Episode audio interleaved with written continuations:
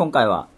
メイフォローのシステムについて語ります、メイフォローといえばですね三大メイフォローがありますけれども。我々の中での三大ってことにしておきましょう。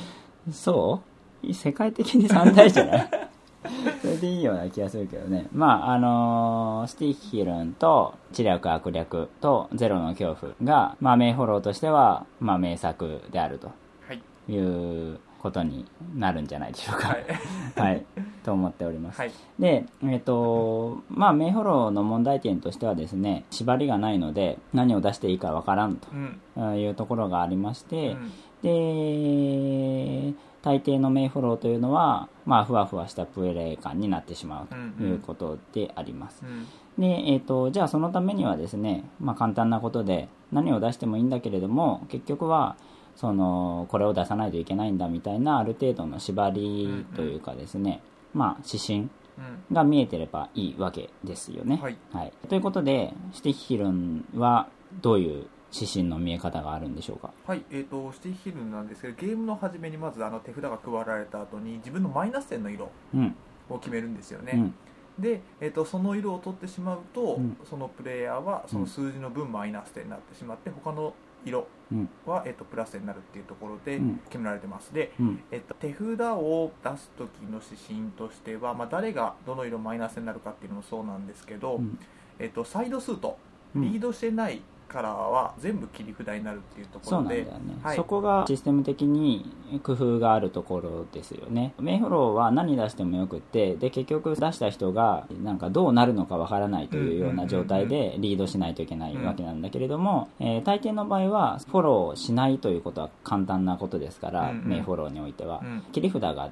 出されるっていうのが、まあ、分かって、えーリードするという形になりますよね、うんうん。なんでそこで、まあうん、がっつり指針があるし勝ちに行こうと思うんだったらフォローしない。か勝ちたくないんだったらフォローするっていうプレーしやすくなってますよね、うんうんスヒルンってごめんさっき今説明してたと思うんだけど、はい。えっとマイナスになる数とがおのおの1色はい。あって、それ以外はプラスプラスです。だよね。マイナスは数字分マイナスになるんだよね数字分マイナスですでプラスは1枚プラス1点です、枚数分ってことですよね、なんでランクが10のカードとかを取っちゃうと大ダメージであるということでですすよね。はいうん、だから結局そのマイナスのダメージが大きいから取るゲームではないんですよね。そうですね、うん。マイナス点かわしつつタイミングよく勝っていく、そうだよね、はい、基本は勝たないようにした方がいいっていうところが多いですね、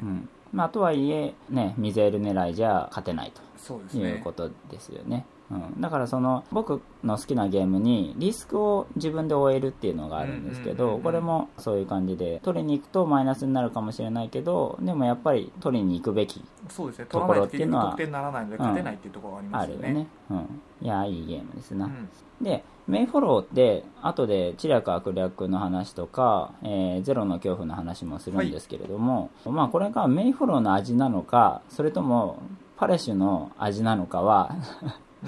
若干わからないわけです、うん そのうん3大メイフォローのうちの2つが同じ作者だから、なんだけどこの3つにおいては相手にマイナス札を差し込む。はい。っていうところがゲームの面白さの大きな部分かなとは思いますね、だからすごくプレイヤーを選ぶ部分はあるよね。ちゃんとあの分かって相手に攻撃していかないといけないシステムになっているので。うんはい。うんだからそのリードをした人が誰かしらフォローしないで、えー取るだろうと思いきや、取らされるみたいのがあるわけじゃないですか、ありますね。でそういった時に他のリードをしたプレイヤー以外のプレイヤーがこれは全部フォローをすることでそのリードの人にカードを取らせるんだよねみたいなコンセンサスがうんうんその場でふわっと生まれるというか、うんうんうんうん。まあ声に出して言うのは多分ルール違反だとは思うんだけれども、そういうところが遊びづらいとまでは言わないけどある程度その分かってないといけないっていう部分はありますよね。まあ、とはいえねこの青の銃をあいつに渡したらマイナス10点だみたいなのは明らかですから、うん。ね、そういったのはまあ分かりやすくはなってるし、うんうん。まあ何回か遊べばすぐに面白さに気がつけるようなゲームですよね。はい。うん。まあ、あのシティヒルの一つの面白さを生んでるとかメイフォローもそうなんですけど、うん。手札のどの数とマイナスにするかっていうところを考えた上でメイフォローをやるっていうところが一つの面白さでもあるのかなっていうのは思いますね。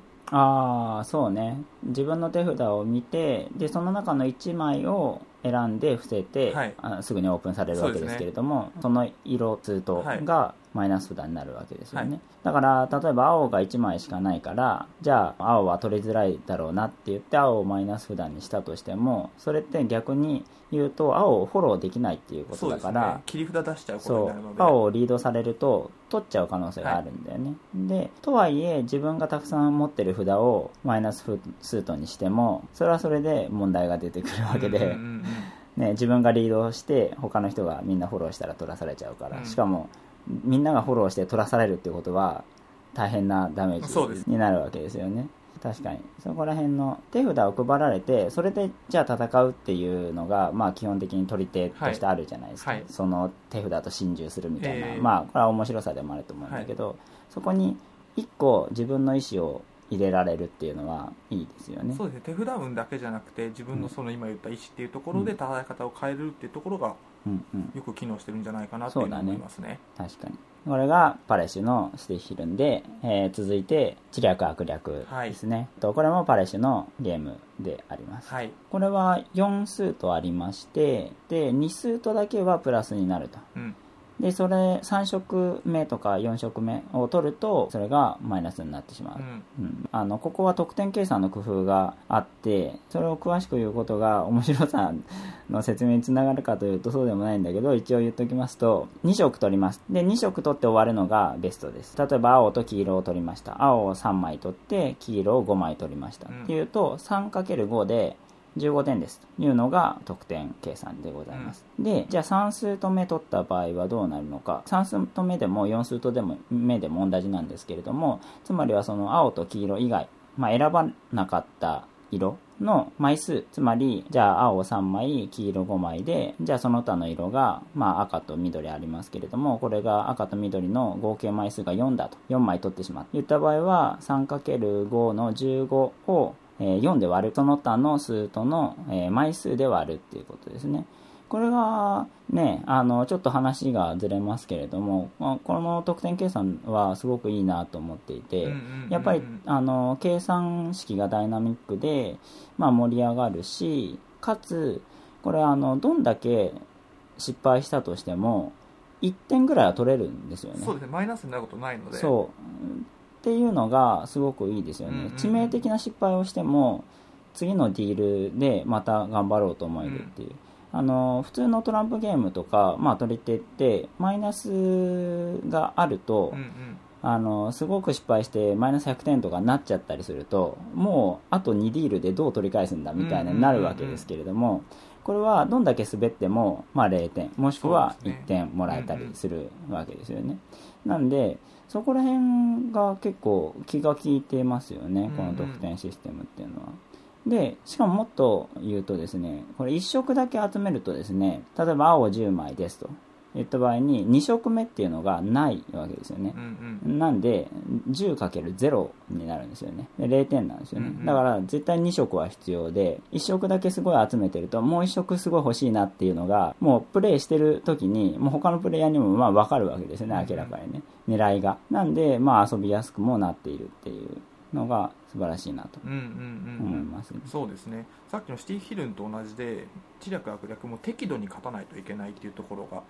あるので、さっき言ったそのリスクを考えながらうん。カードをプレイするっていうところで共通してるところがあるのかなっていうのはうん。思いますね。そうですね。で本題ですけれども、はい。じゃあこれはどういうメインフォローなのかっていうとですね、これもちょっとひねってあるというか、まあ、要するにシンプルなメインフォローというのは成り立たないということだとは思うんですけれどもこれも色が、えー、とスートがですね4つあって、はい。えー、と一度の、えー、とトリックで出せるのは4色中3色までしか出せない。そうですね。でこれ切り札的なのはないんだよね。ないですね、はい。ノートランプです、なんでリードした色の中で一番強いうん。ランクを出したプレイヤーが取るんだけれども取るといってもですね場に出ている札を全部取るんじゃなくて、うんうんうん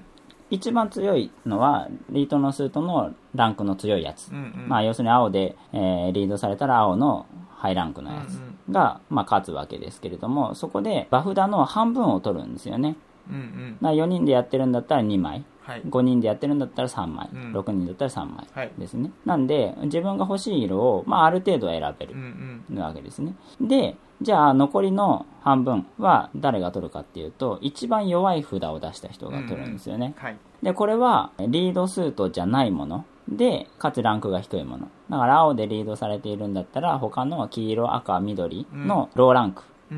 のカードを出した人、最もローランクのカードを出した人が取る。うんことになるわけです。で、そうすると、まあ大体残りもんですよね。うん。トップの人が3枚か2枚か、まあ半分取って、で、その残りもんを取らされるという形になって、なんで、このメイフォローにおいては、その色の縛りっていうのはそこまできつくはなくて、うん。まあ3色しか出せないっていうのはあるんですけれども、えむしろどうやって中途半端なカードを出すかというかですね、うんうん。最弱になってはいけないし、最強だったら、まあいい感じで取れるしっていうところで、中ランクのカードっていうのが、まあ逃げるのには役に。で、逆に低ランクのカードも使いようはあるんですよね。今回のトリックで勝つなって思う人が、例えば黄色を集めていてうんう、んで、場に黄色が3枚あれば、黄色3枚取るんですよね。ってなると、じゃあ残り自分が取れるのはこの2枚だな。まあ5人プレイの場合ですけれども。うんうんそこら辺も、あ、この場合は別に取っても大丈夫だなって言ったら逆に最弱札で取りに行くっていうのもできて、なんかそこら辺がカードをどう使うのかっていうのを選べるようになってるんですようんね。うんうん特にこれはメイフォローだからこそですけれども負けるとか勝たないとかそういったのを札で決めてでも3色の縛りもありますからう、んうまくいかないこともあってやっぱり選択がなされてますよね。うんうん。要するにその4人とか5人でやる中で最強の人と最弱の人がトリックを取るってなるとやっぱり5人中2人は最低関わる。うん。4人だったら4人中2人はトリックに関わることになるのであんまり関係ないなみたいなプレイングにはなりようがないんですよね、だからゲームに積極的に関与せざるを得ないっていうところがちゃんと集中力を維持できるというか、ふわっとしたプレイ感にならないっていう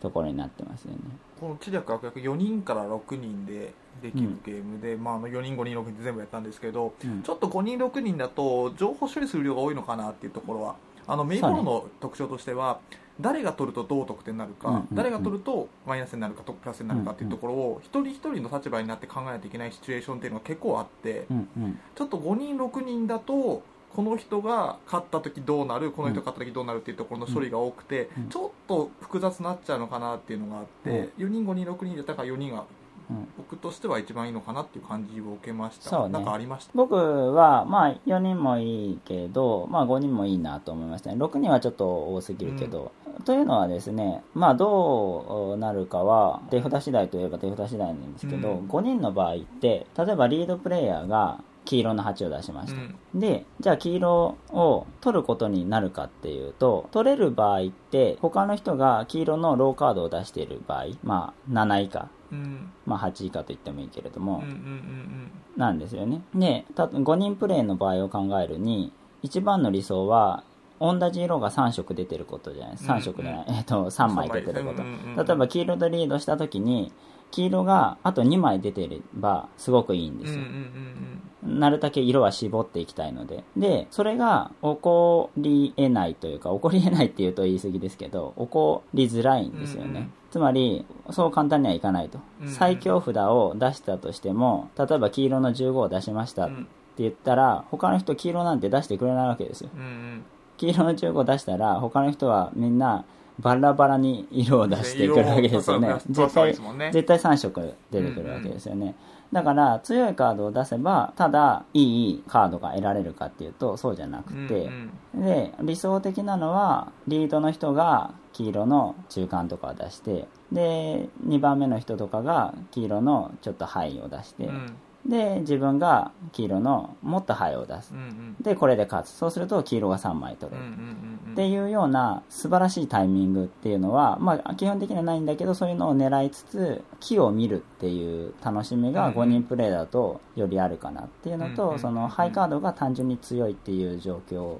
がないうんうんかなっていうのが5人だと3枚取んないといけないっていうのがいいことであり悪いことでもあるんですよね。うんうんうん4人だと2枚取ればいいので、はい。結構安牌というか自分が出した札とあと1枚取ればいいよねっていう感じなので、なんでその3枚取るっていうダイナミックスそういうところが好きですね、うんうん。5人も好きですね。ただ6人だとさすがに読みづらいしどうなってんだってなっちゃうので、うん。っていうのはありますけどね、うんまあ関係ない話ですけれどもだいぶポテトマンが継承してる部分ありますよね。マストノットフォローと呼んでる人がいるシステムですそうよね。そうそう知略悪略ってじじゃあ算数としか出せないってなっていて、うん。じゃあ算数と出た状態でもう残りのね4色目しか手札にないってなったらどうするんだっていう話があるじゃないですか、どうするんだというよりもそこでラウンドが終わるんですよね、うんだからこれ配りきりなんだけど出し切りではないんですよね。そうですね。出てこないカードも存在する可能性ありますね、これがかなりシステムとしてすごくいいよね、取り手って配りきらないと読めないので、うん。まあ要するにトランプでいうところの12を出したところで13出てんの出てないのっていう運になっちゃうわけじゃないですか、それで取れるかどうかって。でなんだけどうん知略握力の場合は配りきりでかつその最後出し切らないから読めない部分もあるっていうことで、なんかその配りきりにしちゃうと最後までガチじゃないですか。最後のトリックまで全部読み切れる。だからカウンティングも有効だしっていう風になるんだけどこれ知略握力の場合はそこら辺が最後ふわっとしたそのなんでしょう遊びやすさというか丸くしてある感じがすごくいいですね。なんかあえてその終了フラグを切るたびに一色にするみたいなのはまああの現実的ではないんですけどプレーとしては。ただその遊びやすさっていう意味でそこはちょっと面白いですよね。うん。っていうのを継承してるのがポテトマンですね。なるほはい。ポテトマンはフォローしてはならないっていうど取り手でですすよね。はい。で青を出されたらじゃあ青以外のカードを出して、じゃあ黄色を出そうと。じゃあ次の人は青でも黄色でもないカードを出そうっつって、えーで結局ポテトマンもいや出せねえよっていう状態になったらラウンド終わりなんですよね、そうですね、うんっていうところがだいぶ引き継がれてるような気はしますね、まあ全然その作者は違いますけれども。そうですね、うん。まあでも影響を受けてるんじゃないかなっていうところは、うん、ポテトマンもいいゲームですよね。まあそんなところですかねはい。知略悪略最後にゼロの恐怖ですね。ゼロの恐怖もまあもちろんメイフォローなわけですけれどもこれはどういう工夫が？さっきのシティヒルに戻るんですけど、はい。これも、えっと、手札がディールされて、えっと、ゼロの曲13枚配られた後にまずはじめ自分が、えっと、得点にするカードを3枚選ぶ。うんうんでその後にまあラウンドを始めるような流れになるんですけど、シティヒルと同じで自分の手札配り運だけじゃなくてじゃあそこからどういう戦い方をしようっていうところをうん自分で考えられるっていうところうんうんがうん。ありますね、なるで、えっとまあ、メインフォローとして出すんですけどこれはあの数等じゃなくてランク勝負なんですよね。なので、えっと、その色の中で一番強いとかじゃなくてうんうん。出てきたランクの中で一番強い人が自分から時計回りにうん。カードを獲得していってうんうん。自分の前に置いていって得点にしていく、うんうんそうですね、はい。だからこれはなんというかメインフォローっていう体だけどこれ色がついている数数比べですよね。数比べです、あのー もうぶっちゃけて言ってしまうとそうです。まあまあもちろんそのトリックみたいな概念はあるんですけれども。でこれはメインフォローのふわっとしちゃうっていうのをふわっとさせなくする工夫としてはもう常に得点が目に見えているっていう状況を作るっていうのがありますよね。これ、えっと、5数とありまして、で、これが自分が取ったトリックは色ごとに重ねておくんですよね。ですで、自分の前に前に並んでる5色のカードが、まあ、並んでるわけですよね。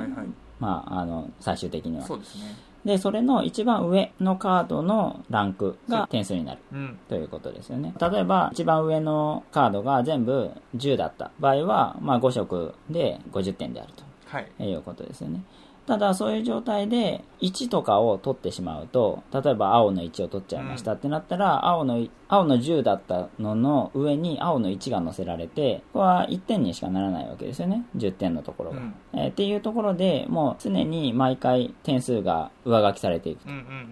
うん。で、じゃあ、あいつ、青の10持ってるから、青の1を差し込んでやろう、みたいなことになるわけですよね。うんだから、自分がハイカードの状態でリードをした時は、だいたい取らされる。大抵嫌なのぶち込まれるそうですね。なんで、これは、どこで最高値を得るかっていうのが面白いところで、うんいい状態を、例えば序盤に作ったとしても、最終的になんかローカードとかポコポコ取らされて、あれ全然点数にならないなみたいなこともあって、だから終盤でハイカードを自分の前に置いておかないといけない。うん。っていう、そこのいつ勝負を仕掛けるかっていうところと、で、明らかに差し込める、させるデザインになっているっていうことですよね。ね。もう見たまんまですからね。単純に点数、数字が高いプレイヤーが勝つので、うんうんで取らされるんですよね。そうですね。そこが遊びやすいですよね、うん。最後のトリック次第じゃねえかっていう話もまあなきにしもあらずなんですが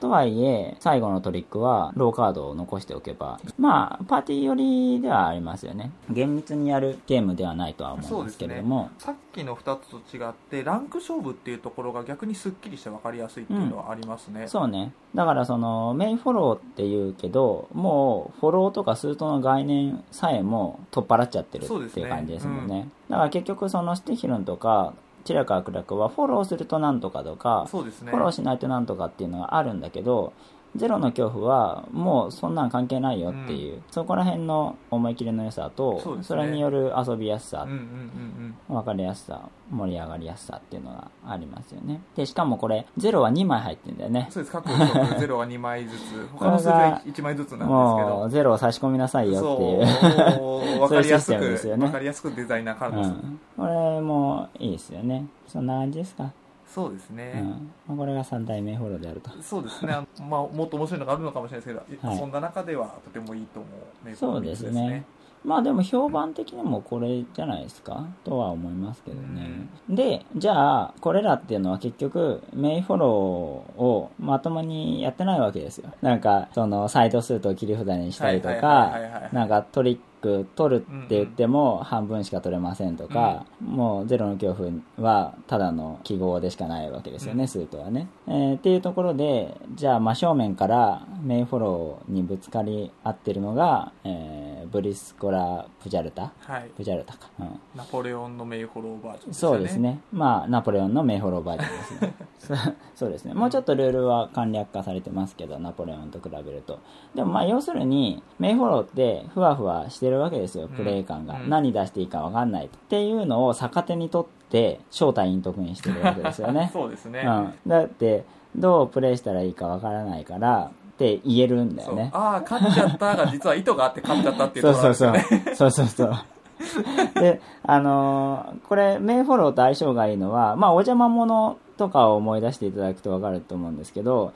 あのーお邪魔者なんだけど、カード的に出せないんだよみたいなことは言えるわけですよね。そうですねで、メイフォローも、あの、ここフォローすれば、あいつにトリック取らせられるのに、取れない、とないんだよねって言ってフォローしないとかうんが非常にしやすい。うんので、あの、これはね、メイフォローと正体陰徳をぶつけるっていうのは、すごく正統派な作りだなっていうふうには思いますね。なんか、そのためのシステムっ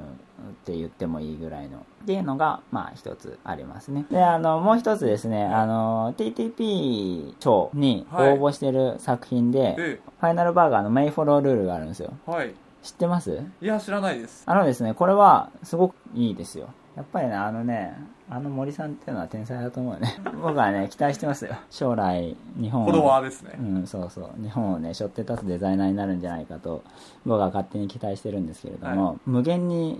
斬新なシステムを考え出すんですよ。今回のメインフォロールールも、全然原型をとどめてないんですよ。マストフォローのその正規ルールとは。うんうんうんだからもうなんか全然違うゲームになってるんだけどでメイフォローですよ。メイフォローの問題点は指針がないことであります、うんうん。なんだけどファイナルバーガーのメイフォロールールでは2周するんですよ。2周するってことはですね1周目はまあ適当でいいわけで、うんうんうんで2周目は確実に指針があるじゃないですか。うんなので、いまあまあ、あの、1周目はふわっとするかもしれませんけど、まあ適当に出しておけよと。で、2周目、確実にそこで考えうんられる。うん。っていうところが、なるほどなと。うん。これ、ね、2周回すっていうのは、テケリリ以来じゃないですか。懐かしいですね。ね、あれも面白いなとは思ったけど。TTP あのーメインフォローじゃないですけど他にマストフォローでうん。2周出すやつありますよね、あそうなんだ。二重らせんだから一回遊ばせてもらったああんですそうなんだ、はい。へえ遊んでみたいですね。でちょっとねまだあるんですよ。あのそのファイナルけどバーガーの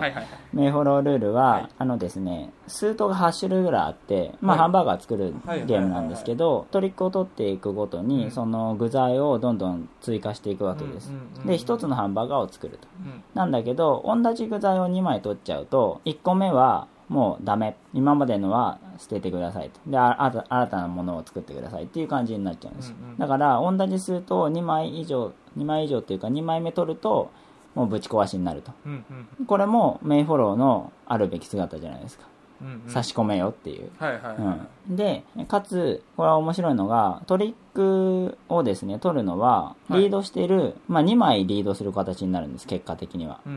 のそのどちらか例えばその肉で1周目リードしますと。うんうん。で2周目回ってきた時にそのリードした人がじゃあレタスを出しますと。うん言ったらレタスをリードしているあレタスをフォローしている人と肉をフォローしている人どっちもそのトリック獲得の権利を得るんです。なので1周目で適当なカードを出していてですね。であいつに取らせたいと思ったら親が合わせに行く。ああいつレタス出したな。じゃあ俺2周目でレタス出そうって出したら、そのレタス出した人がフォローしたことになって、取らされるっていうのがあるんですよ、うんうんうん